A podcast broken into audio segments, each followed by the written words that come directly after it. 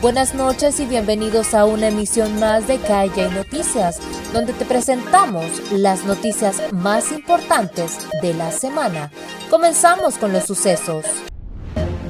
Hondureño golpea a su esposa y acuchilla a su hija de cuatro meses. Después de golpear a su esposa y terminar con la vida de su pequeña hija, Carlos Hernández fue detenido horas después de que su esposa lo denunciara en las oficinas de la Dirección Policial de Investigación. Seguidamente, los agentes abrieron operaciones de búsqueda y vieron en pocas horas con su paradero. Y en otras noticias, en cárcel de Siria continuarán capturados con 496 paquetes de marihuana.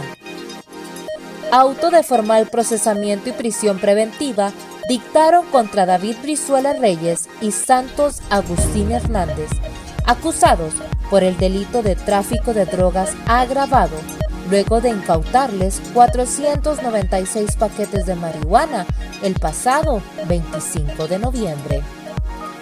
Y en el ámbito internacional, el Congreso de Estados Unidos aprueba un proyecto de ley de financiación para evitar el bloqueo de la administración.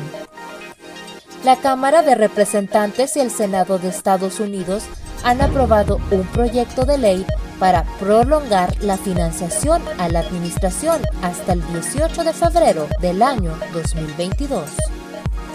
Y en Venezuela son expulsados los observadores electorales de la Unión Europea el gobierno de Venezuela ha negado la renovación de los visados de los observadores enviados por la Unión Europea para que puedan supervisar las elecciones regionales y municipales, lo que obligará a los miembros de esta misión a abandonar el país sudamericano antes de lo previsto.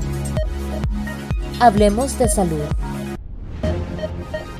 La Organización Mundial de la Salud advierte que los bajos niveles de vacunación en el planeta, sumados a la aparición de la variante Omicron, pueden hacer hablar de un cóctel tóxico para el mundo.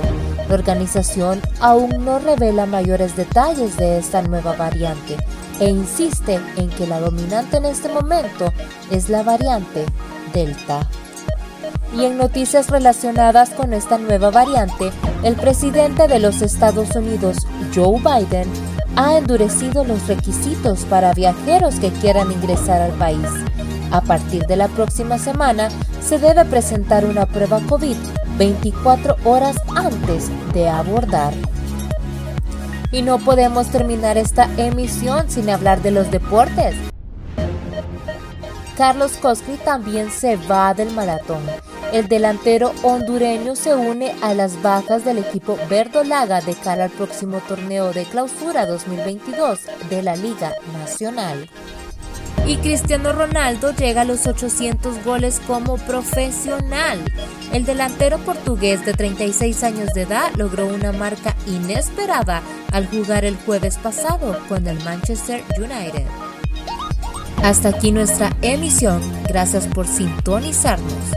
Esta es una producción para Taller de Radio 1 de la Universidad Metropolitana de Honduras, impulsada por el máster y periodista Lionel Espinosa. Muchas gracias.